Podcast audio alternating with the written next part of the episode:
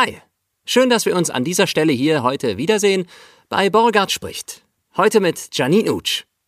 Die Janine ist eine loyale, emotionale und gutherzige Sprecherin und Moderatorin. Diese Beschreibung stammt zwar nicht komplett aus meiner eigenen Feder, aber ich kann sie guten Gewissens so unterschreiben und gern wiedergeben. Wer ihr diese Attribute zugeschrieben hat, das erfahrt ihr im Laufe der Episode. Aber überzeugt euch gern auch selbst davon. Jetzt bei Borgard spricht. Mit Janine Utsch.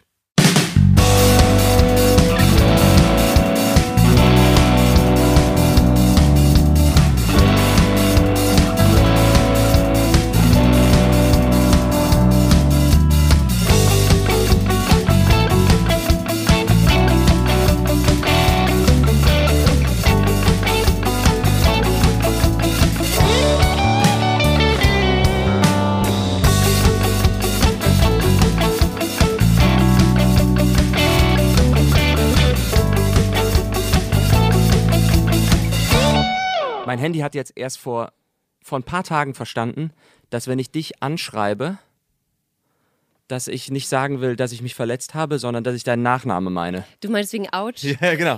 Immer so sehr, hallo Frau Autsch. Das ist aber total lustig, weil ich kann das immer gut benutzen, wenn ich mich irgendwo vorstelle oder wenn ich dann meine E-Mail-Adresse jemandem gebe. Das bleibt halt hängen, ne? Was sagst du? Wie Autsch nur ohne A. So. Gibt es da eine Etymologie? Hast, weißt du, woher der Name stammt? Ist das irgendwie die, die Gilde der Utscher gewesen, die damals eine bestimmte Sache hergestellt haben?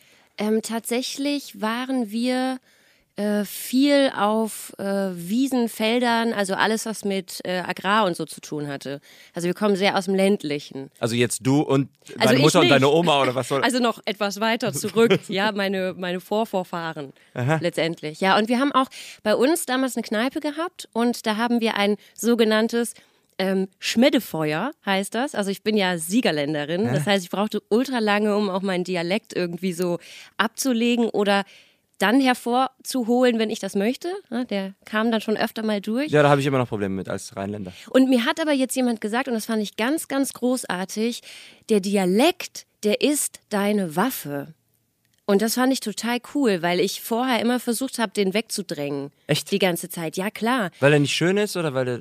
Nee, weil Weil's der sich bei mir so ins Sprechen reingefuchst hat. Mhm. Das heißt, dieses unsaubere Sprechen am Anfang, dieses R, dieses CHSCH war ein Riesenproblem bei mir. Und deswegen habe ich gedacht, okay, drück das weg. So, ne? Auch Äh, im Privaten? ja, im Privaten, das war ganz, ganz furchtbar. Als ich angefangen habe, so, ich habe wirklich richtig krass, ich habe dat und wat und net und wo und hö. Also das war, sind wirklich diese laut, also laut, das hört sich immer so, ne, das ist ja, Grunzgeräusche. sagen wir mal so, es ist ja ländlich und wenn man sich da verständigt, dann macht man das über die Ferne hinweg. Wahrscheinlich kamen dann diese Laute so zustande.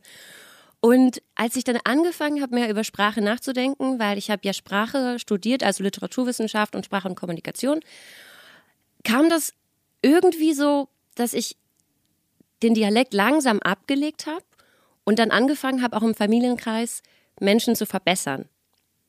Weil mir dann die Fehler aufgefallen sind. Und dann sitzt Hast du dich da. unheimlich beliebt gemacht damals. Ja, total. Klar. Also das war, ähm, ja, das war vielleicht nicht ganz so clever, aber das ist eben so, ne? Wenn du anfängst auszuprobieren und dir fallen Sachen auf. Ich habe das ja nicht gemacht wie, hö, hö, hö, das heißt nicht das, sondern ich habe dann angefangen, das zu sagen. Allein das war ja schon, das Mhm. war ja schon ein großer Unterschied.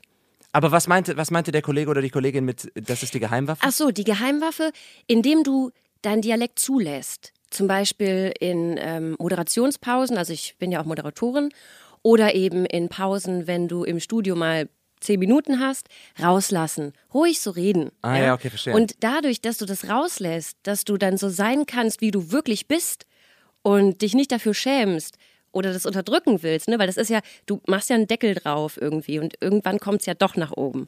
Und das fand ich so spannend, weil ich dann auch angefangen habe, in irgendeiner Story jetzt letztens auf Instagram tatsächlich dat oder so zu sagen. Und ich fand es irgendwie okay. Also äh, Sabrina Mockenhaupt, kennst du die? Die Nein. kommt äh, aus dem äh, Siegerland. The Mocky heißt die. Ähm, die Bei ist, euch heißt die Demoki? die Mocky, die ist Marathonläuferin. Und egal wo sie ist, in, egal welchem Interview sie ist, sie behält das bei. Und ich finde das so großartig. Wirklich. Es gibt ja viele Geschichten von so Schauspielern und Schauspielerinnen, die eigentlich Briten sind, aber dann in Amerika Filme drehen und dann manchmal mit amerikanischem Akzent drehen müssen, die dann, da gibt es entweder die, die siehst du in Making-ofs irgendwie, die dann zwischen den Szenen einfach wieder komplett British sprechen. Oder die halt sagen, nee, ich muss auch in den Pausen meinen amerikanischen Akzent beibehalten, sonst, sonst komme ich nicht mehr rein in die Rolle irgendwie. Das finde ich auch sehr interessant. Also du hast dir jetzt aber dann angeeignet, in den Moderationspausen dann einfach schluderig zu sprechen. Und wenn es dann wieder losgeht, dann bist du wieder die korrekte. Ja, also ich kann das tatsächlich nicht mehr so wie früher, weil dadurch, dass das sich so eingeprägt hat, gehen manche Sachen nicht mehr. Weil letztendlich mhm. ist es unsauberes Sprechen. Also wenn ich das sage, wo ein S hingehört, dann ist das schon ein anderes Gefühl mittlerweile bei mir. So leicht geht es nicht. Aber dass ich dann eben nicht mehr so, ja, so, wie soll ich sagen, so korrekt spreche. Mhm. Und das versuche ich jetzt mal und kombiniere das aber dann immer mit, hey, jetzt ist hier die private Janine und die private Janine mit ans Set zu holen, finde ich immer total wichtig für mich. Wer sitzt denn hier heute? Die private. Ach, guck, ja, dann lest doch. Da kannst du ja jetzt wat und dat und Ich weiß jetzt nicht, ob das so. Ich versuch's mal. Ja, genau. Versuch's nee, mal. vielleicht. Ich, mal gucken. vielleicht so als Zugabe. Mal gucken, okay.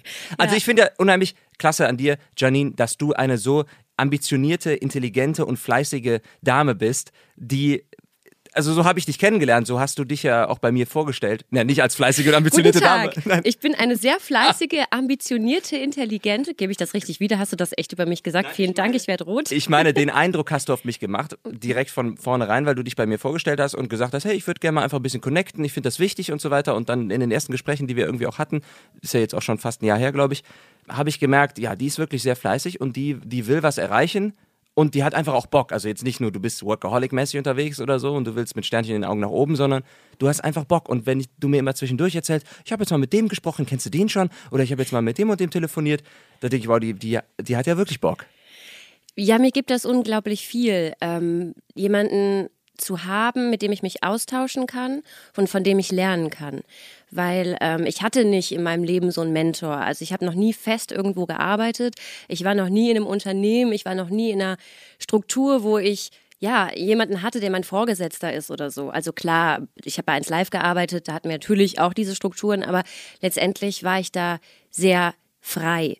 Und jemanden zu haben, der einem so ein bisschen erklärt, wie die Welt so funktioniert, finde ich irgendwie ganz wichtig. Und das hatte ich nicht. Und deswegen versuche ich mich auch immer zu vernetzen und auszutauschen und all das aufzunehmen, was ich von anderen lernen kann. Wie weil selektierst du denn dann, ob das was ist, was du direkt auf die Goldwaage legen sollst oder ob das erstmal nur, weil es gibt ja so und so Leute, ne, mit denen du sprechen kannst. Also erstmal gucke ich mir an, ob mir die Leute persönlich gefallen. Ah, toll, also, ach, da, ich habe eine E-Mail bekommen. Ach toll, danke. Hey, klasse. Darauf trinke ding, ich ding, ding, ding. Okay, gut, jetzt werden wir hier beide rot. Ah, schön. Huh, warm. Nee, also ob mir das gefällt, also diese künstlerische Umsetzung von Sprache oder von Moderation, also wo ich persönlich denke, das ähm, berührt mich emotional. Also ich bin ein unglaublich emotionaler Mensch. Äh, Dinge, die mir passieren, die gehen direkt auf meinen Körper, auf mein Ganzes, auf mein Alles. Also ich beim Netflix gucken bei der Serie oder so bist oh, du ganz schlimm, auf ganz dem Flennen, schlimm. Ne? Also nicht am Flennen. Wir hatten jetzt letztens eine Serie geschaut. Ähm, was war das denn? Ah, Snowpiercer, kennst du? Mm, ja, ja habe ich schon mal gehört. Ist auf jeden Fall super spannend und ich musste tatsächlich am Ende der letzten Folge mal kurz den Raum verlassen, weil ich es nicht mehr ausgehalten habe. Wirklich richtig krass. Ähm, das klingt auf der einen Seite vielleicht ein bisschen lustig, auf der anderen Seite auch ganz süß. Es ist aber, wenn du diese Emotionalität aushalten musst, ist echt krass. Ja, ja, auf der Couch und so kann man ja lachen, haha, du, äh, oder was heißt lachen, oder kann man sagen, wie du sagst, entweder ist es lustig oder es ist süß, wie du dich dann Kloß im Hals bekommst von so einer banalen Serie. Aber wenn es natürlich dann auch im echten Leben so nicht, dass du nah am Wasser gebaut bist, das meine ich nicht, aber wenn du so ein empathievoller oder emotionaler Mensch bist, das kann natürlich auch anstrengend sein. Ne? Gerade in Aufnahmen, ne? Also ich weiß noch, ich hatte mal eine Situation im Studio. Oh mein Gott, das war eine Live-Situation und ich war on air. Und Bei Moderation, ja? Nee, es, ja, ja, Radio. Ah, okay, ja. ja. Und also ich war im Kollegengespräch. Und weil ich Dinge irgendwie so krass wahrnehme, die um mich rum passieren, und während ich im Gespräch war, ist das eben auch passiert, habe ich gedacht, dass derjenige, der zuständige Redakteur, gerade die Hände über dem Kopf zusammenschlägt, weil ich einen Fehler gemacht habe. Hatte ich aber gar nicht. War mhm. gar kein Fehler. Und ich bin so rausgekommen, dass ich on air Scheiße gesagt habe. Alter, und man hat's wirklich gehört. Man hat es wirklich so, nicht so mega laut, aber man hat's gehört. Und dann zittrige Stimme, totales Chaos im Skript. Also es war echt. Und da habe ich mir hinterher nochmal gedacht, Mensch, das, das war jetzt wegen dieser einen Situation, weil du echt gedacht hast, dass derjenige jetzt gerade irgendwie ein Problem mit dem hat, was du gerade sprichst. Ist das irgendwie so ein Ding der Anerkennung, die du, die du brauchst, oder ist es eine selbst eine Unsicherheit in dir selbst? Was, worauf, worauf beruht das? Ja, eben weil ich noch nie so einen richtigen Mentor hatte und mir eben alles alleine erarbeitet habe. Also ich glaube, das ist ein Punkt. Dann ganz klar Anerkennungsding. Also allein schon vor der Kamera zu stehen, ist ja, ne, mhm. was sucht man? Also das ist so wie ein Schauspieler auf der Bühne. Das ist der Applaus. Also es ist letztendlich die Anerkennung. Und ähm, ja, und dass ich glaube ich, echt gut machen will. Und da hast du gerade eben auch schon von gesprochen, dass du meintest, ich bin so fleißig, ich oder ich hätte so Bock. Genau das ist der Punkt, aber manchmal denke ich, ich will auch zu viel. Und dadurch, dass ich das so verbissen möchte, geht manchmal Natürlichkeit verloren. Mhm. Ne, dass ich also sehr verkopft an Dinge rangehe und die dann auch noch zusätzlich mit ganz viel Herzblut mache, was eigentlich eine schöne Kombination ist. Aber vielleicht 10 Prozent weniger würde dann helfen, um auf die 100 Prozent zu kommen. Ja, ich habe das auch schon mal gemerkt, wenn du bei mir hier im Studio warst. Ich habe dann schon mal gemerkt, so wenn wir dann, bevor wir den Kunden dazuschalten, ein bisschen pegeln und ein bisschen üben, da brauche ich so, so ein paar Sätze machen bei dir so Klick, die ich dir dann gebe, irgendwie, dass du merkst, wenn ich sage irgendwie, nee, du machst das schon gut. Also brauchst nicht fragen irgendwie, soll ich es lieber so oder soll ich so sagen, du, du kannst das schon? Das wird natürlich gut rüberkommen bei dir, also keine Angst. Und dann merke ich auch, wie bei dir, ah, okay, dann fällt so eine Last von dir ab, irgendwie eine Anspannung, dass du denkst, irgendwer muss mir jetzt nochmal sagen, dass, nicht, dass ich gut bin, das meine ich nicht, ne, dass du willst, überschütt mich mit Loben, aber einfach so eine Sicherheit, die du brauchst. Das ist gerade total, das würde ich schon sagen, berührend, weil, ähm, ja, weil ich mich an die Situation erinnere und das gerade nachfühlen kann und es tatsächlich so ist.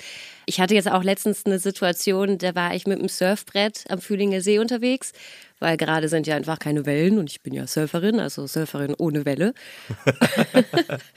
und dann ähm, ja, legen wir uns immer auf unser Brett und äh, paddeln dann durch den Fühlinger See, um so ein bisschen wenigstens noch Training für die Rückenmuskulatur zu haben.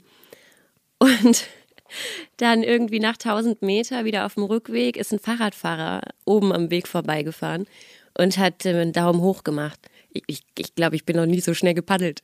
So, also das sind so diese kleinen, das brauche ich eben manchmal. Dann habe ich ein gutes Gefühl, ne? Auch ähm, ein gutes Gefühl am Set, ein gutes Gefühl im Studio zu haben, vorher eben noch mal kurz zu sprechen. Das ist halt für mich ganz, ganz wichtig, um mich erden zu können.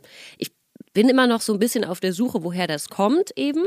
Und es ist auch schon so, dass ich da viel äh, sicherer in mir selbst geworden bin, was natürlich auch die Routine dann ähm, ausmacht. Also je, je öfter du etwas machst, desto leichter fällst dir und desto sicherer fühlst du dich. Aber tatsächlich, ja, so ein kleines, hey yo, cool, supi, oder du kannst das, oder ja, also, so ein also kleines so, glaub an dich, ne? Oder was? Was steht nochmal auf deinem Tee? Passt das nicht dazu? Krieger? Nee, nicht, nicht auf der Tasse. nee, wir haben doch Warte. hier den yogi -Tee. Ah ja, stimmt. Warte, ich gucke Ja, guck mal nach. Da stand doch irgendwas drauf mit Selbstvertrauen oder sowas. Ja, stimmt. In der Kriegertasse.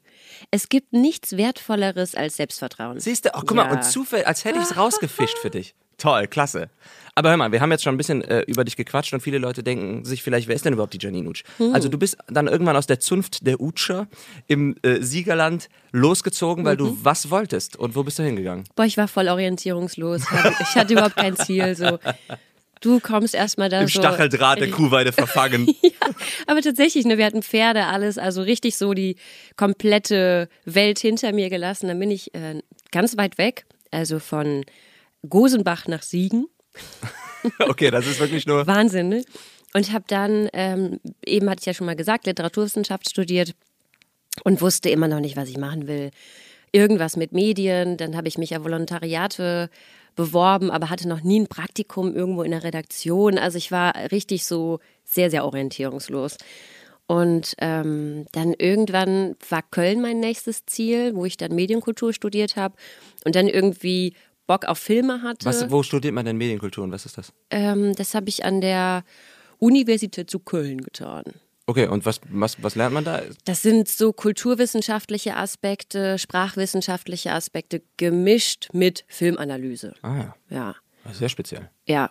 Und letztendlich waren auch viele Sachen dabei, die mir geholfen haben, hinterher in Redaktion, also Textverständnis, ähm, Interdisziplinarität, also ganz viele Dinge, die ich eben mitnehmen konnte. Aber mir hat das noch nicht gereicht. Ich wollte eher noch ein bisschen was Kreativeres machen. Und dann bin ich äh, für ein Jahr nach Paris gegangen. Oh. Ja, an die Sorbonne-Universität. Und da habe ich dann Filmwissenschaft studiert. Und du warst auch schon sehr sprachenaffin, deswegen sprachst du schon Französisch oder? Also ich habe Italienisch im Abitur gehabt und Englisch habe ich natürlich gesprochen und Französisch ist äh, so richtig in den Hintergrund äh, geraten.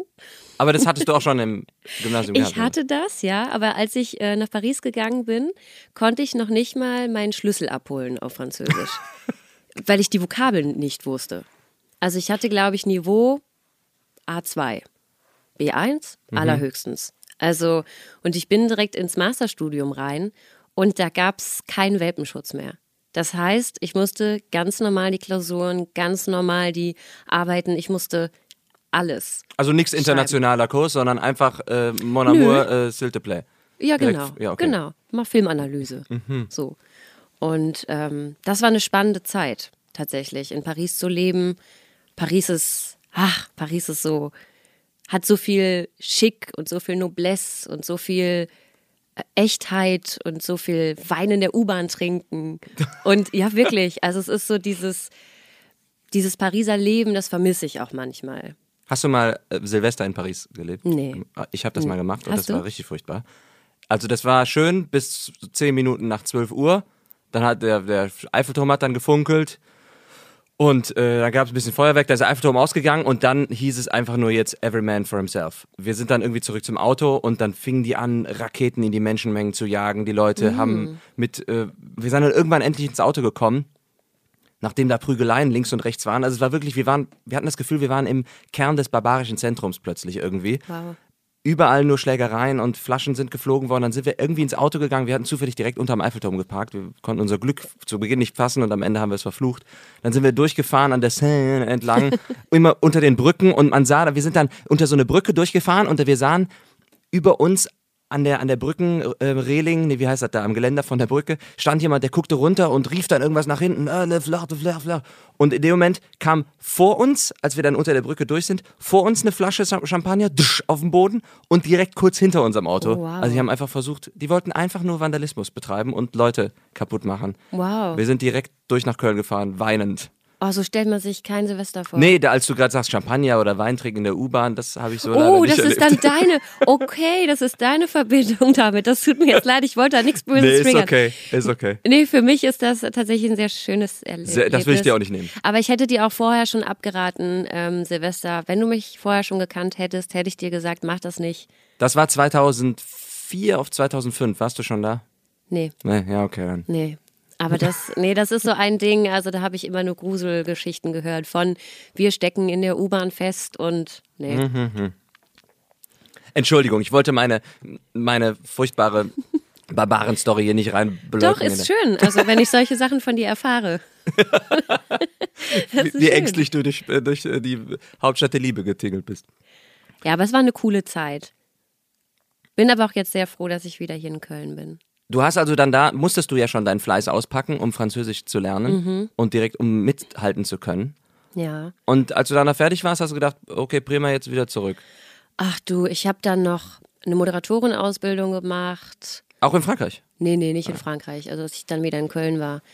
Ähm, da war auch ein Sprecherkurs und äh, Synchronsprecher drin. Hatte sich denn mittlerweile ein bisschen mehr zugespitzt, wo du auch hin willst? Oder bist du bist du immer noch komplett lost durch die Gegend gewandert? Nee, ich war immer noch lost. Ich kam zurück und bin erstmal in dieses, ähm, in dieses Loch gefallen, das du nach einem Theaterstück hast, was du aufgeführt hast. So richtig, bam, allein. So, so nach dem High direkt, okay. Total krass. So, das war, das war wirklich echt, weil Köln war so leise im Vergleich zu Paris. Ja, da sind keine Champagnerflaschen geflogen. Nee, nee, nee. Und äh, dann ging es erstmal für mich so, hu, und jetzt? Und dann habe ich, oh, ich habe erstmal in der Gastro gearbeitet, also so, weil ich mag unglaublich gerne Kaffee machen, Barista, so Herzchen und so. Auf dem Kaffee. Okay, also was komplett anderes hast du erstmal gemacht. Ja, ich habe eigentlich immer schon gekellnert nebenbei. So. Und damit habe ich dann erstmal wieder angefangen und dann, ähm, genau, vorher war ich bei 1 Live und Was hast du denn da genau gemacht? äh, da war ich Reporterin. Ah, Also auch on air. Genau, ja, auch an er. Das heißt, du hast selber Beiträge auch journalistisch konzeptioniert oder nur hier, Genau. Janine, lesen Sie das mal vor? Genau, genau. Also es ist nichts Vorlesendes, sondern du, Okay. du äh, kümmerst dich um die Erstellung deines Beitrags. Das heißt also, du hast äh, eine Redaktion, da sitzen dann, pf, ich weiß nicht, wenn guter Tag ist, vielleicht 15 Leute. ähm, und ein paar gammeln da in Sitzsäcken ab, weil so viele Rechner gibt's eben nicht. Also du musst schnell sein.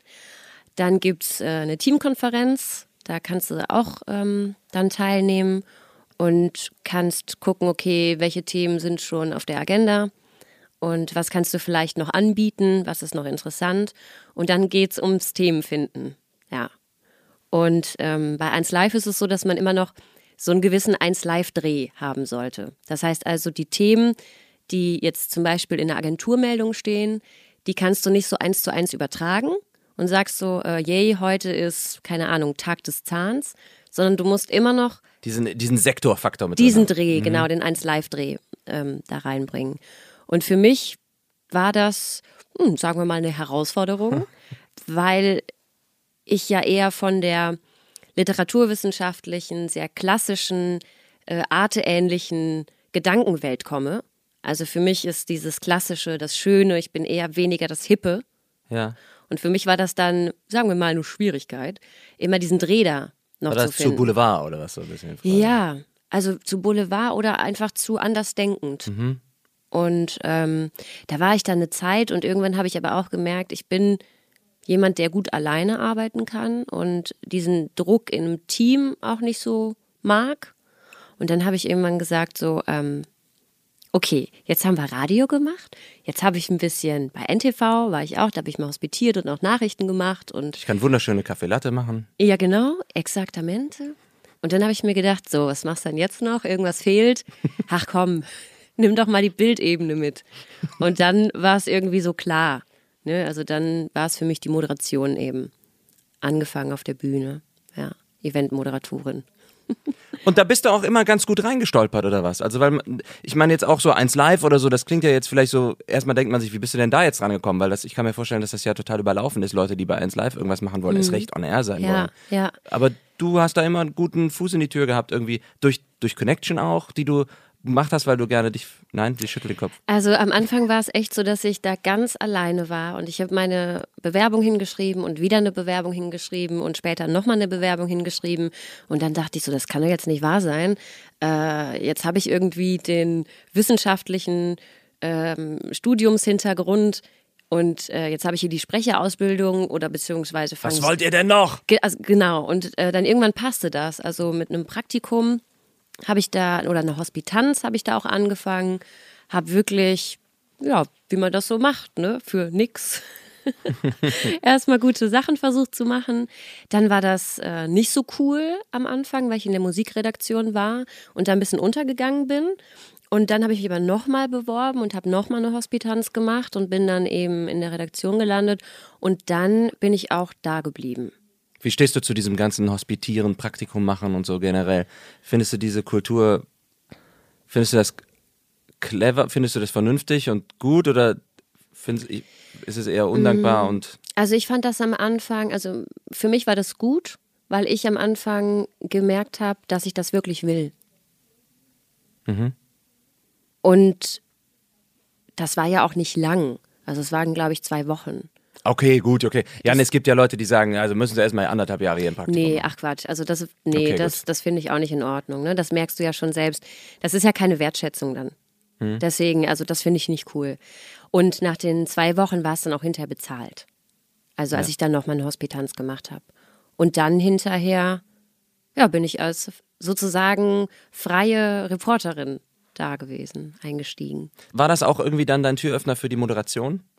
In dem Moment, weil du das schon gemacht hast? Also, wenn ich mir jetzt vorstelle, ich würde jetzt moderieren wollen, ich hätte auch Bock drauf, aber ich kann ja nicht irgendwo klingeln und sagen, soll ich Ihnen was erzählen? Ich habe hier was vorbereitet. Ich gebe Ihnen jetzt mal einen Beitrag über äh, Wäschetrockner. Ich finde das so schön, wie du das so beleuchtest, weil ähm, für mich ist das klar und für mich ist das selbstverständlich und für mich ist das ja, reiß dich mal zusammen, mach das jetzt. So, ne? Und diese ja. Außenperspektive ist auch total interessant. Das lief alles immer so parallel. Also ich war immer in mehreren ähm, ja, Redaktionen beziehungsweise an mehreren Orten. Und als ich von der Deutschen Pop gekommen bin, habe ich erstmal gedacht, so, hm, und jetzt? Hm, was machst du jetzt? Da hast du Moderation und Sprechen. Genau, mhm. was machst du jetzt mit deinem Zertifikat? Ja. Oho, kannst du nehmen und dir was Bett hängen, einlaminiert und so, ganz toll. Und dann bin ich tatsächlich von einem Bonner Sender gefragt worden, Bonner Szene TV, ob ich da als Moderatorin für die arbeiten möchte. Und das war richtig cool, weil ähm, wenn du das in der Ausbildung machst und noch nicht richtige praktische Erfahrung hast, dann ist das sehr schwer, sich selbst zu verkaufen als, hey, jetzt bin ich hier, guck dir mein Showreel an, weil das Showreel war zu dem Zeitpunkt echt nicht gut. Und du, ne, den Schritt da rein zu finden, das ist eben sehr, sehr schwer. Ja, erstmal den Mut zu haben, zu sagen, das ist jetzt mein Showreel, damit versuche ich es jetzt. Ich kenne so viele, ich habe so oft schon kennengelernt durch SprecherInnen, die eine Karriere angehen wollen, die sich sagen, ich habe jetzt hier Demos, aber ich traue mich irgendwie nicht, die sind nicht gut genug oder was meinst du denn oder nicht? Meine waren auch scheiße damals, meine Demos. Die, da hast du auch gehört, der hat es bei sich im Kleiderschrank aufgenommen, aber du musst halt irgendwo einfach anfangen. Genau, das ist halt der Punkt. Wenn ich die mir natürlich jetzt alle anschaue und auch alle anhöre, was ich vor der Zeit eben gemacht habe oder vor einer langen Zeit, ähm, dann denke ich so, aber es geht ja jedem so, ganz ehrlich. Und aber das ist halt das Wichtige, ne? dass du den Mut hast, das dann der Welt zu zeigen kriegst du erstmal richtig eins auf die Fresse. so, weil das, ach, wow. Also ich habe wirklich, nee, das kannst du so nicht und das geht gar nicht und ne, daran gearbeitet irgendwie ein halbes Jahr und dann war das auch noch meine Abschlussprüfung.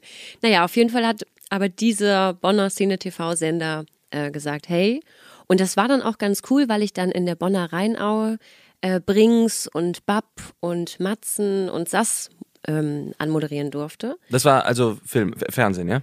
Beziehungsweise, ja, das war Online-TV. Aber mit Kamera meine ich. Genau, Bühnen, mit ja. Kamera, mhm. ja. Und äh, dann durfte ich auch die Vorgespräche mit denen machen, ne? Interviews. Und das war schon cool irgendwie mit den Musikern und Musikerinnen so. Ähm, ja, und das waren dann so die Anfänge. So wirklich, ja, weiß ich nicht. Sehr niedlich irgendwie aus der jetzigen Perspektive. Die kleine Janine. Ja. Ganz groß. So richtig, so weißt du, noch so, so ein Mikro, was du so hältst mit so einer Reporterschlaufe, weil du denkst, das macht man so. Die lässt du fallen, oder was, das Mikro? Nee, das ist so, Genau, also du hast dann so das Mikro und unten machst du so eine Schlaufe rein, weil dieses Kabel. Also Ach so, mit dem Kabel, ja, ja. Genau, okay. und dann mhm. hältst du das so und das ist auch so, mhm, okay. Also, ja, das war so, ich war noch sehr, noch sehr jung einfach. Ja. Sind, das so, sind das so kleine Dinge, an denen man so ein bisschen die, die Unsicherheit oder die Anfänge erkennen kann bei anderen Leuten? Ach, guck mal, der hält, hat die Mikrofon, das Mikrofonkabel doppelt gedreht und hält das mit ins Bild. Oder? Ja, ja, es gibt schon, also man sieht es oder man, man merkt es, glaube ich, an der Art, wie man mit jemandem im Interview spricht. Also ich glaube, es ist mehr das, aber auch an so Kleinigkeiten. Ja, aber das sind dann so Insider irgendwie, die man dann nach den Jahren so mitnimmt und denkt sich so, ah ja. Mhm. Was macht denn für dich einen guten Moderator, eine gute Moderatorin aus? Äh, jemand, der mich emotional berührt, wo ich das Gefühl habe, der ist echt. Also der sich zeigt, der sich öffnet oder der die. Ne? Mhm. Ähm, jemand, der über ich, ich mache das jetzt nicht mit Gender immer der, die, ne? sonst sind wir morgen noch dran. äh, jemand, ähm, der über sich selbst lachen kann und der sich nicht verstellt. Also der sich mir zeigt. Und das ist das, ähm, was ich auch beim Sprechen so wichtig finde. Und ich glaube, das ist die große Verbindung, ähm, dass man sich zeigt dass man sich öffnet, sein Herz öffnet, ähm, seine Emotionen rauslässt. Und das ist so ein Ding, das mag ich ja besonders. Ja, ich kenne das aus dem Schauspiel noch von früher, was wir auf der Schauspielschule auch gelernt haben. Da hast du dann irgendwie Kollegen gehabt oder angehende Kollegen, die, es dann auch nicht so weit geschafft haben, irgendwie. Die, da hast du gemerkt, die haben sich selbst beim Spielen zugeguckt. So ein bisschen nach dem Motto, guck mal, wie geil ich bin auf der Bühne. Guck mal, wie super cool ich bin. Guck mal, wie, wie super ich das hier moderiere. Die sich selber dabei beobachtet haben. Das ist eine ganz schwierige Sache, die irgendwie wahrzunehmen, aber du merkst das Du merkst es ja schon, mhm. wenn du jemanden siehst. Ich glaube, das ist diese, diese Authentizität oder diese, diese Offenheit, die du wahrscheinlich meinst. Verstehst du? Ja, also wenn du, das Gefühl hast, dass der andere sich selbst beobachtet, ist er nicht so sehr in sich selbst, weil er die Zeit noch hat, das zu tun. Und dann gibt er diese 100 Prozent eben Oder die nicht. Unsicherheit vielleicht auch, ne? Das Ja, natürlich total, natürlich, klar. Das am Anfang. Also ich glaube, ich habe also die meiste Zeit damit verbracht, Janine zu werden. Mhm. Also beim Sprechen genauso, ähm, bei der Moderation. Also nicht zu tun, als wärst du jemand anders. Das passiert automatisch. Das ist so krass, wenn ich Kameratrainings gebe und ähm, wir dann vor der Kamera was probieren und der, diejenige vor der Kamera dann Schwierigkeiten bekommt, dann sage ich einfach so, okay, dann prob einfach mal. Äh, ich mache jetzt noch nicht die Kamera an, Clever. mache Ja, ich ja. sie an und dann auf einmal das Allerbeste, ne? So und ähm, ich glaube, das große Problem ist, dass man viel zu oft nach rechts und links guckt und versucht so zu sein, wie andere sind. Und das nimmt einem sehr viel Farbe. Und das macht für mich eben einen guten Moderator, Moderatorin, Sprecher, Sprecherin aus, wenn ich da diese Lebendigkeit sehe und diese Farbe und dieses Anderssein. So. Wer sind denn für dich Idole oder gute Vorbilder im Bereich Moderation? Ja, die Schöneberger ist schon ganz nett. Die sind auch gute Laune Batzen, oder? Ja, die ist halt immer ganz authentisch. Sie ist halt immer Barbara. So. Die darf alles. sie darf alles, sie macht alles. Das wird ihr verziehen. Warum? Weil sie, weil sie so ist, weil sie menschlich ist. Ich finde natürlich auch Dunja Halali großartig, also sehr journalistisch, ähm, sehr ach, inspirierend. Anne Will, total coole Interviewführung. Ja, Ja, gibt's sehr da eine Schiene, die du, die du besonders bewunderst? Eher das journalistische, redaktionelle oder eher die lockere Unterhaltungs... Ich, ich finde so ein gutes, journalistisches, äh, aufgebautes Interview mega. Das, also das ist so, wo ich auch immer noch sage, da möchte ich irgendwann auch mal wirklich hin. Dass ich also ein gut fundiertes, ähm, journalistisches Interview führen kann und den Leuten auch mal auf den Zahn führen. Also das hört sich so floskelmäßig an, ne? aber die Informationen rausbekomme, die ich rausbekommen möchte. So, das andere ist ja, und also unterhalten ist auch total schön, macht auch Spaß. Aber ich merke immer wieder, ähm, ja, dass, dass mir das manchmal so ein bisschen fehlt. Diese journalistischen ähm, Interviews zu führen. Okay. Ich kann mir vorstellen, dass man sich bei jedem Moderat Moderationsjob unheimlich viel vorbereiten muss, oder? Heute sprichst du über Rasenmäher, morgen sprichst du über Flüchtlinge oder so, ne? Du musst ja so sehr Bescheid wissen, um eben so ein Gespräch so führen zu können, dass du schon denkst, du, du willst schon reden. Sprich los, du, komm. weißt du, ich setze mich gerade hier auf und es ist so, oh, oh, Vorbereitung. Ja, das ist so, ähm, uh, ja.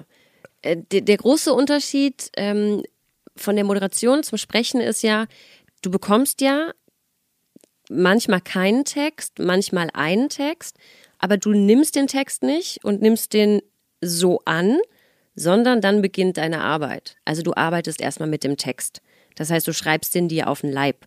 Oder du stellst eben fest, dass ähm, die Texte von jemandem geschrieben wurden, der normalerweise reine Printmedien bedient. Mhm, Mit vier Nebensätzen und 30 Spiegelstrichen. Ja, und noch dazu, wenn, ja, und wenn wir ein Video machen wollen, ja, oder wenn wir irgendwie ein, sagen wir mal ein Video machen wollen, ähm, dann brauchen wir einen guten Einstieg, dann brauchen wir was, was knallt, nach 20 Sekunden sind die Leute raus, ja.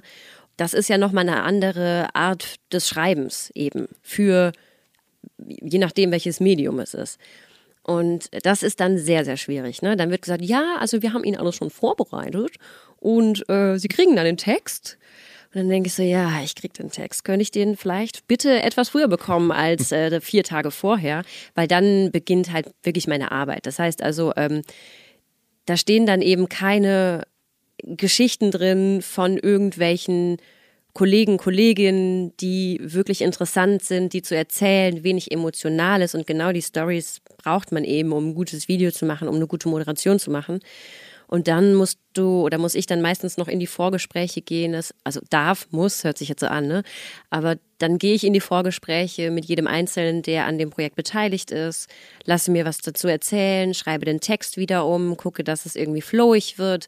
Und dann habe ich den Text und dann kürze ich den ja völlig ein in, ich brauche den Text erstmal in schriftlicher Form, damit er abgesegnet wird von der äh, jeweiligen Rechtsabteilung wenn es denn da eine gibt. Und äh, dann dampfe ich den ganzen Text nochmal ein, nur in Stichworte für meine Moderationskarten. Mhm.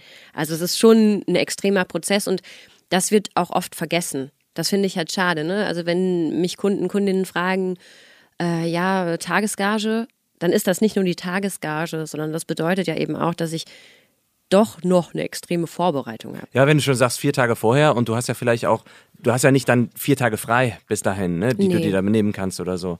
Die ganze Korrespondenz im Vorhinein, das Reindenken und so. Das ist aber auch für Das mich. Kostüm, was du vielleicht selber mitbringst, wenn nicht eins Oh, gestellt ist. Ne? Klamottensache, Klamottensache, ultra. Das ist so ein Riesen, also wirklich so ein Riesenproblem. Ich, ich kann das einfach nicht gut. Ich kann es nicht gut. Was nicht anziehen. Ich kann mich gut, also ich kann mich anziehen, aber ähm, kameragerechte Kleidung rauszusuchen, finde ich, ist Hast du immer Moray-Effekt-Klamotten an oder was? Nee, Hast das du immer ist so karierte Krawatten trägt Nee, das ist so, was genau, wer genau will ich denn jetzt sein? Bin ich denn jetzt zu 100% Business oder Ah, mache ich ja, da okay. auch noch ein bisschen was Sportliches mit rein? Das ist so eine, Janine, die Lolita. ja, das genau. Also jetzt letztens äh, hatte ich mich auch mal vergriffen mit irgendeinem Jumpsuit, der dann äh, zu tiefen Ausschnitt hatte. Wo ich aber dann vorher dachte, das ist völlig in Ordnung in der Kamera. Ich habe mich selber nicht gesehen. Ich habe nur einen Check machen lassen von ähm, der Kollegin. Die meinte, sieht super aus. Und dann hinterher sagt mir in meinem äh, Coaching mein äh, sehr, sehr geschätzter äh, Moderatorencoach, sagt dann zu mir, ähm, Markus Tirock übrigens, ich muss mal gerade Name-Dropping machen, ähm, Grüße. der sagt dann so, ähm, also er hat mir hinterher das Skript nochmal geschickt ähm, und da stand wirklich auch dreimal drin und er hat es auch dreimal gesagt, ähm, Ausschnitt ansprechen. Dekolleté ansprechen. Ich denke mir so, wow, jetzt war ich einmal so happy mit irgendeinem so einem, ne, Oberteil bzw. Jumpsuit, den ich da trage. Naja, Klamottensache. Aber pff, Aber gehört das, ich unterbreche dich mal, gehört das alles eigentlich, Klamottensache, Garderobe, Make-up oder auch diese ganze Vorbereitung, wirklich das Umschreiben dieser, dieser Moderationstexte, natürlich eine Vorbereitung gehört dazu, aber gehört das eigentlich auch so in den, in den typischen Arbeits, in das typische Arbeitsfeld des eines Moderators, einer Moderatorin? Oder ist das eine Sache, die du, wo du sagst, nee, da, da bin ich wirklich sehr hinterher? Ich meine, wir müssen jetzt nicht nur an die Sonja Zietlos oder Barbara Schönebergers denken, die wirklich ja mehr oder weniger an gemachtes Set kommen, hauptsächlich irgendwie, sag ich mal einfach. Außer es ist deren, also besonders wenn es deren Show ist irgendwie.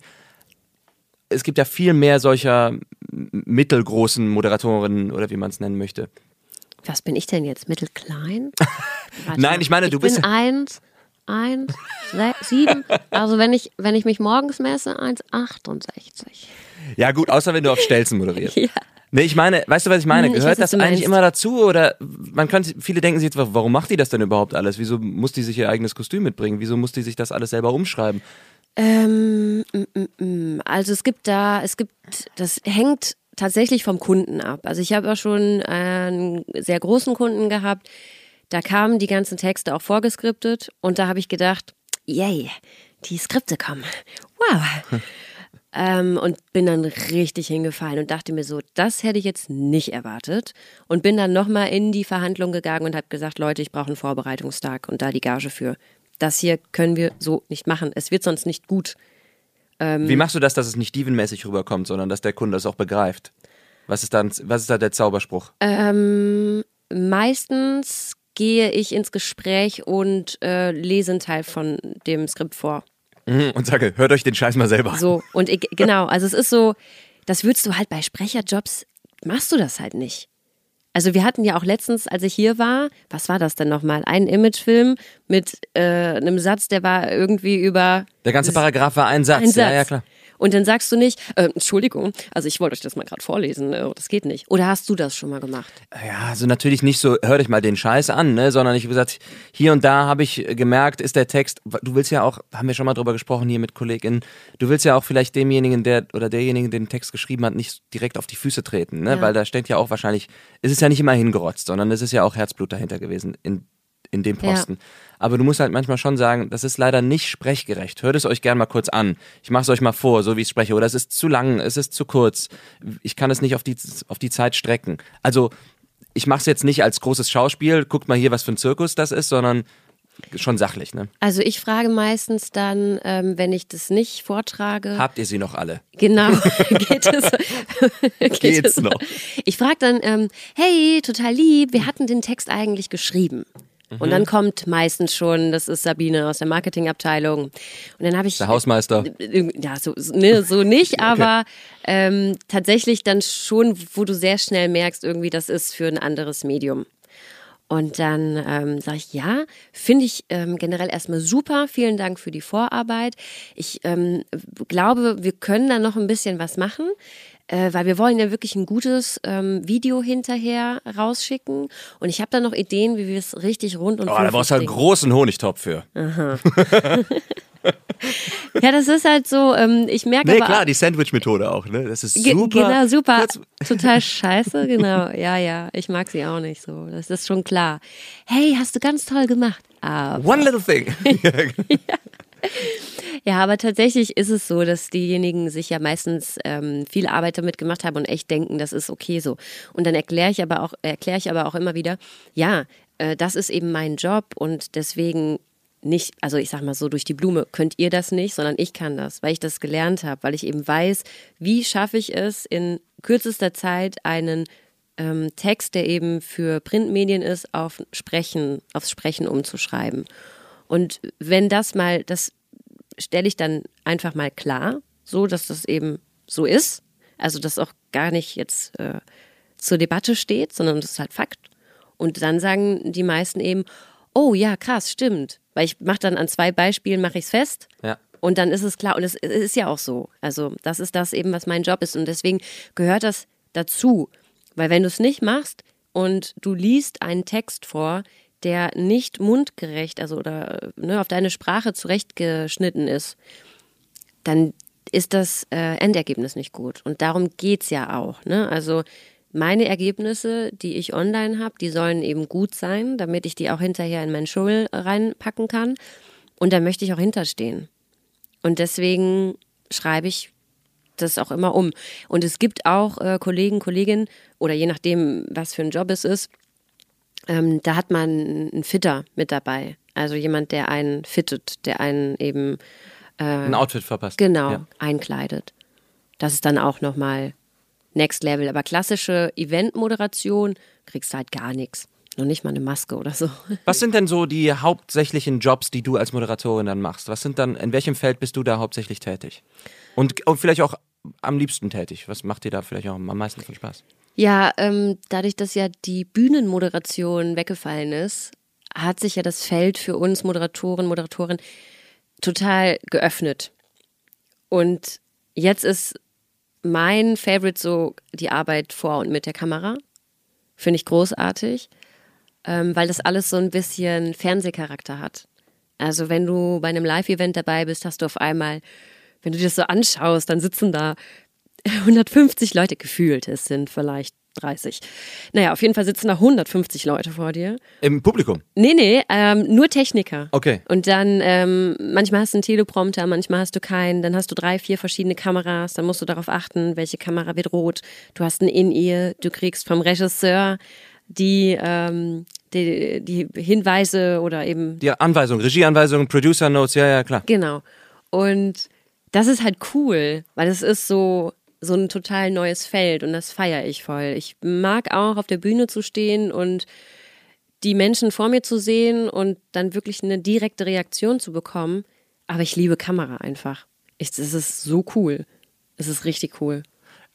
Du machst aber auch Live-Sachen vor der Kamera, ne? Das heißt, Ja. man könnte jetzt sagen, okay, du magst Kamera vielleicht, weil das so peu à peu immer so kleinen Bits ist und du musst dich nicht so lange konzentrieren, aber nein, du machst ja auch ganze, Ich mache auch live. ganze ja. Live-Sachen, ne? Ja, das ist, ähm, das ist dann Next Level. Und ich mag diese, diese Mischung. Also ich hatte zum Beispiel am Montag jetzt äh, eine Aufzeichnung. Da haben wir, also das ähm, soll live sein, aber es wurde vorher aufgezeichnet. Und das war auch total cool. Und dann äh, gestern hatte ich äh, eine Live-Sache. Und das ist eine echt ähm, schöne Mischung. Ja. Und im Bereich Sprechen hast du dich auch schon ein bisschen ausgebreitet mittlerweile, ne? Ja, also ich bin ja noch nicht so lang dabei. Ich glaube jetzt drei Jahre. Und äh, ich habe mit einem Kollegen gesprochen, der meinte so, "Ah, und wenn ich mir heute die Sachen anhöre, die ich in den ersten vier Jahren gemacht habe, alle verbrennen. und ich dachte mir so, okay. Gut, ähm, ich warte mal noch ein Jahr und dann verbrenne ich die Sachen. Gut, das ist ja auch individuell unterschiedlich. Ich glaube, die ersten vier Jahre würde ich jetzt bei mir nicht verbrennen. Kommt ja auch drauf an, wann du anfängst zu zählen. Ne? Zählst du ab dem Wunsch, du hast es vor zu machen oder ab dem ersten Job, für den du Geld bekommen hast? Nee, der, nee, den zähle ich nicht mit. Das, nee, das, den den habe ich vergessen. Den, Den habe ich auch vergessen. Ja, das war so ein Voice-Over für ein, ähm, für ein Buch. Ja. Und das war, das war, das war, das war nichts. Nee, nee, okay. okay nee. Sie hat es versucht, aber es ist immerhin, also man kann es, also das ist nirgendwo mehr zu sehen und zu hören. Nein. Was ich gemerkt habe bei dir ist, wo wir uns häufig drüber unterhalten, ist das Budget im, im Sprecherbereich, ne? Weil es noch häufig so, es ist so unterschiedlich, was, was du für einen Job verlangen kannst oder verlangen musst oder solltest, auch der, um der Branche auch fair gegenüber zu sein. Das ist bis heute für mich auch immer noch ein Thema, obwohl ich schon auch lange dabei bin und jede mögliche, alle möglichen Sprecher-Gagenlisten irgendwie mir schon ausgedruckt habe und hier hängen habe oder so.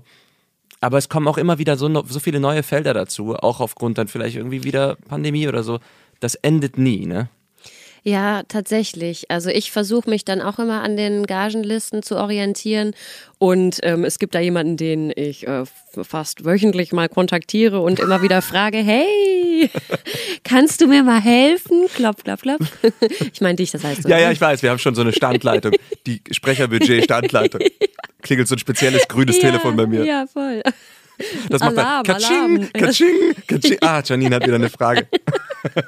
Ich habe hier einen Imagefilm. Der soll jetzt aber, der soll dann nur in Wohnwagen im Radio laufen und auch nur in Baden-Württemberg. Aber so so spezielle Sachen gibt's I ja love leider. it. Ja, das ist irgendwie, ja, genau, ja.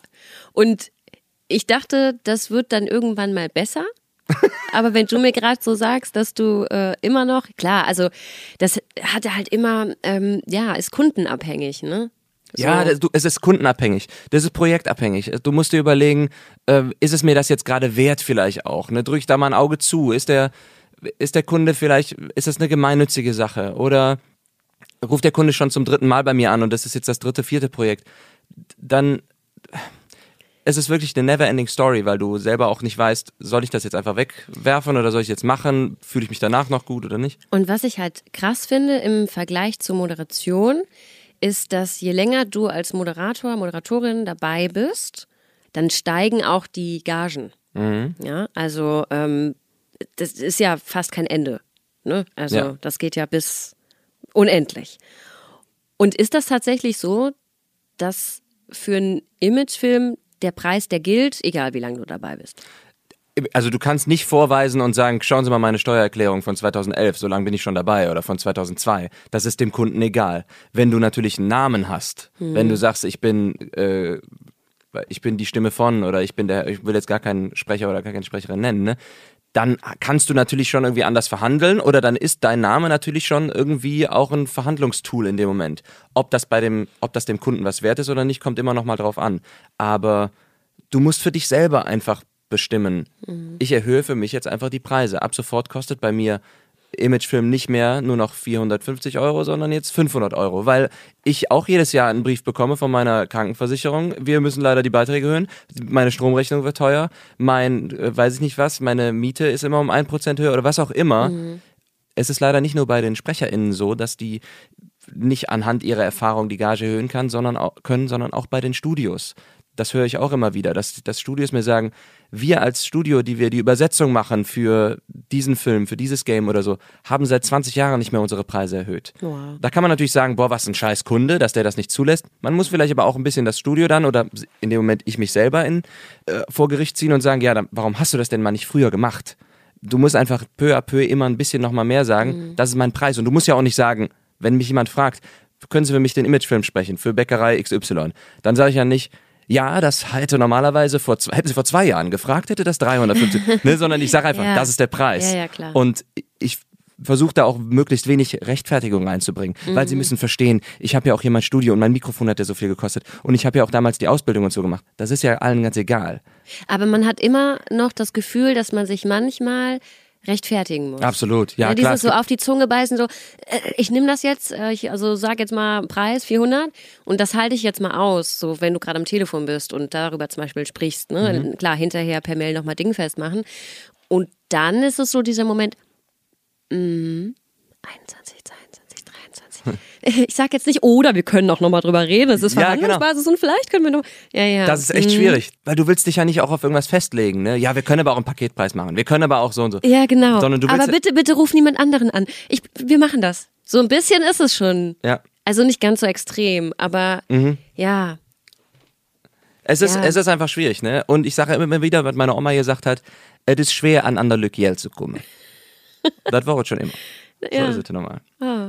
Wir schließen das mal ab mit einer Frage, wo wir eben gesagt haben, du bist so viel unterwegs als Moderatorin, als Sprecherin und so. Wie sorgst du dich denn da um dich selbst, dass du nicht ausbrennst oder du hast schon eben erzählt, du gehst surfen, wenn die Wellen da sind und wenn keine da sind, paddelst du ein bisschen, bis jemand auf der Brücke dir einen Daumen hochwickt. Du, ähm, das ist jetzt letzte Frage, ne? genau, wir haben noch zehn Sekunden. Go! Schade. Dann fängt die ähm, Musik an. Nee, tatsächlich ist mir das passiert. Ich hatte vor zwei Jahren äh, eine Gesichtslähmung, Mhm. Äh, eine halbseitige, weil ich nicht genug auf mich aufgepasst habe, weil ich keine Ruhepausen hatte und wir haben es eben schon so, so nett mit Fleiß formuliert, aber teilweise dann auch ein bisschen zu optimierungsgeil war. Ja. Und ähm, dadurch habe ich viel gelernt. Also ich bin ein halbes Jahr ausgefallen, konnte mein Gesicht nicht mehr bewegen. Ha, das Beste kommt zum Schluss. Habe dann für mich gelernt, wie ich eben Ruhepausen einbinde in meinen Alltag. Also angefangen von morgens mo- mein Morgenritual. Äh, Ich stehe immer eine halbe Stunde früher auf und äh, meditiere 15 Minuten und mache 15 Minuten Yoga. Und dann gucke ich, dass ich mir so Mittagspause, nachmittags noch irgendwas Gutes einbaue, also was Schönes esse, spazieren gehe und ähm, ja, dann eine Belohnung pro Tag. Das kann ein Eis sein, das kann ein Telefonat sein mit äh, einem meiner besten Freundinnen. Das kann vielleicht auch ein Bier sein oder ein Wein. Nein, das darf man ja nicht, damit darf man sich nicht belohnen. Nee, aber sowas. Also, dass ich wirklich Auch so ein schöner Wein in der, in der, in der Metro in Paris. Das ist schön belohnend. an Silvester. genau, an Silvester können wir nichts Schöneres vorstellen. Ja, das ist so die, ähm, die Hauptaufgabe, glaube Ja. ich, die jeder auch hat, für sich selbst zu sorgen und zu schauen, dass es einem eben gut geht, emotional, dass man stabil ist und dass man das, ähm, dass man das auch annimmt, wenn es einem schlecht geht, dann geht es einem auch mal schlecht. Ja, weil man sonst vielleicht, wenn man Pech hat, irreparable Schäden davon trägt, ne? Irgendwie. Also für mich war es äh, echt ein richtiger Schock, weil es hieß, es könnte auch ein, ähm, ein Tumor sein im Kopf. Es hätte auch nicht zurückgehen können. Ich konnte ein halbes Jahr nicht sprechen und ich habe immer noch, dass ich wirklich meine Muskulatur trainieren muss und dass ähm, manchmal, wenn ich nicht zu sehr auf mich achte, das auch Auswirkungen haben kann beim Sprechen. Deswegen ist das ganz wichtig, dass ich da mich selbst pflege und auf mich achte. Da sind diese Attribute ambitioniert, fleißig, vorausschauend, irgendwie fast auch ein bisschen Fluch in dem Moment, ja? Vielleicht, vielleicht, ja. Ich- So ein bisschen, ich habe das ja eben schon mal gesagt, 10% weniger oder vielleicht, ne, ja, 15 und dann ist alles ein bisschen lockerer. Ja, aber das ist, glaube ich, so, was man allen mit auf den Weg geben sollte, ne? Achtet auf euch und ähm, seid gut zu euch und hört auf euren Körper, was er sagt und äh, macht auch mal eine Pause. Und ähm, wenn es euch scheiße geht, dann darf es euch scheiße gehen. ja.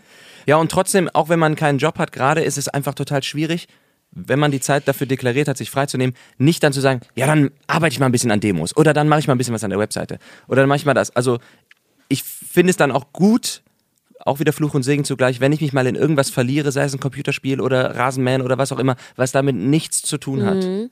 Und das Ja. ist, das fällt mir auch immer schwieriger. Ja, total. Weil ähm, ich nutze ja auch diese Zeit als kreative Pause und ähm, also Pause im Sinne von, dann entsteht Kreatives, also dann kannst du kreativ sein und dann möchtest du das ja dann auch ausleben. Ne? Und das ist ja auch schön. Also es gibt einen Unterschied zwischen, ich nehme jetzt Freizeitpause oder ich nehme jetzt eine kreative Pause, also wo ich wirklich sagen kann, jetzt mache ich nochmal neue Samples, jetzt bin, ne, das ist zum Beispiel jetzt mein Fokus, erstmal ein paar Tage richtig frei zu machen und dann ähm, wieder mehr ins Sprechen zu gehen, nochmal ein paar neue Samples aufzunehmen. Das ist dann so zweigeteilt. Aber ansonsten, also wenn ich die Möglichkeit habe, mache ich irgendwas Sportliches oder gehe äh, mit einer Freundin wandern oder ähm, bin am Wasser. Äh, oder wir haben jetzt äh, haben uns jetzt einen Mountainbike-Kurs gebucht, so weil wir dann doch ein bisschen Schisser geworden sind. Wir sind lange nicht mehr gefahren. Und so witzig, wir waren einfach hier in Köln unterwegs und wie so zwei alte Frauen auf dem Fahrrad, ne, wollten wir da so, so einen kleinen Weg runterfahren und da war so ein Hubbel drin, ja. Also es war so, keine Ahnung, für, für Kinder irgendwie so ein kleiner Mountainbike-Trail. Und wir so, ähm, und sind erst da hochgeschoben und dann sind wir mit ange, wirklich richtig krass. So die Angst, ja, je älter man wird und dann so, ja, okay, äh, lass uns mal so einen Mountainbike-Kurs buchen. Wir sind dann auch runtergefahren mit angezogener Handbremse, was ja natürlich noch gefährlicher ist, weil du dich ja echt überschlagen kannst dabei. Naja, und äh, jetzt habe ich mir einen Helm bestellt und dann geht's bald mal. Jetzt hast du dir nach diesem riskanten Manöver, jetzt erst. Ja, weil ich dann, nein, weil, man, weil man den braucht auch für den Mountainbike-Kurs. So. Mhm. Ja. Und äh, das gibt mir dann auch wieder Ruhe. Also da merke ich, mein Fokus liegt auf einer anderen Sache, mein Kopf ist beschäftigt eben mit jetzt diesen äh, sehr steilen äh, Pfad hier ähm, schaffen. Ja, äh, einfach den Kopf damit beschäftigen, was, was, was komplett weg ist von, von Job oder von Karriere oder von Arbeit, genau. sondern was nur für dich ist. Ne? Weil die Kreativität kommt ja aus einem selber. Das ist das ähm, nicht, ist, ist toll äh, an uns Künstlern, wenn wir uns mal mhm. als Künstler alle so sehen. Ne? Und die kommt ja aus dem Kopf. So, und wenn ich jetzt meinen Kopf ausschalte, dann, also dann unterbreche ich ja meinen kreativen Prozess. Ja. Und dann habe ich das Gefühl, dass ich dieses Kreative wegdränge. Du funktionierst nur noch. Genau, und das will ich ja nicht. Und deswegen brauche ich aber irgendwas anderes, was meinen Kopf eben beschäftigt. Also Fokussierung aufs Fahrradfahren, Fokussierung auf auf dem Brett stehen, äh, irgendwas Cooles lesen. Ja, aber da ist auch schon wieder der Hintergrund, was liest du, um dich zu optimieren oder um es dann in, in die mhm. Tat umzusetzen das ist halt dieses, ne, ich gucke mir ein Video an, ich kann das Video schneiden, ich kann es vertonen.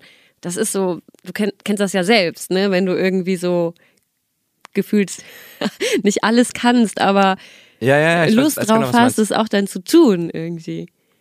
Wenn wir jetzt zum Schluss nochmal drüber nachdenken, die Zunft der Utsch. Hm. Wie wollen wir die jetzt nochmal beschreiben? So vielleicht, wo du sagst, in, in, wenn, wenn in 200 Jahren die Leute auf den Clan der Utschens zurückschauen, dann sollen sie wissen, das waren ambitionierte ModeratorInnen, die für sich selbst gesorgt haben, aber auch vielleicht einen kleinen Unterschied gemacht haben. Was möchtest du noch hinzufügen oder irgendwas rausstreichen? Ja, ja. Ja, obwohl ich mich nicht so richtig zur Zunft äh, der Utsche zähle. Obwohl ich natürlich dazu. Du kannst ja auch ein anderes, ein zweites Adelsgeschlecht daraus bilden. Ne? Es gibt ja dann auch immer wieder so, dass dann irgendwie aus, aus, einer, aus einer adligen Familie dann ein Nebengeschlecht gegründet worden ist. Ne? Du kannst ja dann auch. Also ich würde sagen, ähm, was, was ich möchte, was von mir hängen bleibt. Mhm. Die Janine ist eine ähm, loyale, emotionale, gutherzige Sprecherin und Moderatorin. Prima, da hast du mir schon eine super Steilvorlage gegeben für die Ankündigung, die wir schon vorher gehört haben. Die übernehme ich dann einfach so als, als Intro. Ja, mach das ist prima. Vielen lieben Dank, Janine, dass du hier warst und mit mir dich unterhalten hast. Ich mache jetzt die Mikrofone aus und dann unterhalten wir uns einfach weiter. Ja, genau. Darf ich dann nochmal deine Pantoffeln anziehen? nee, die sind nur mir. Aber so oft wie du hier bist, ich glaube, bald gibt es jetzt, ich mache jetzt so ein ja, Regal ja. für Stammgäste. Oh ja, cool. Janines Fach. Genau so, wie so im Kindergarten. Und dann kommt dann so die Jacke noch Deine Gummistiefelchen. Gummistiefelchen. Ja, machen wir. Mach's gut, Janine. Bis dann. Ja, danke dir. Ciao.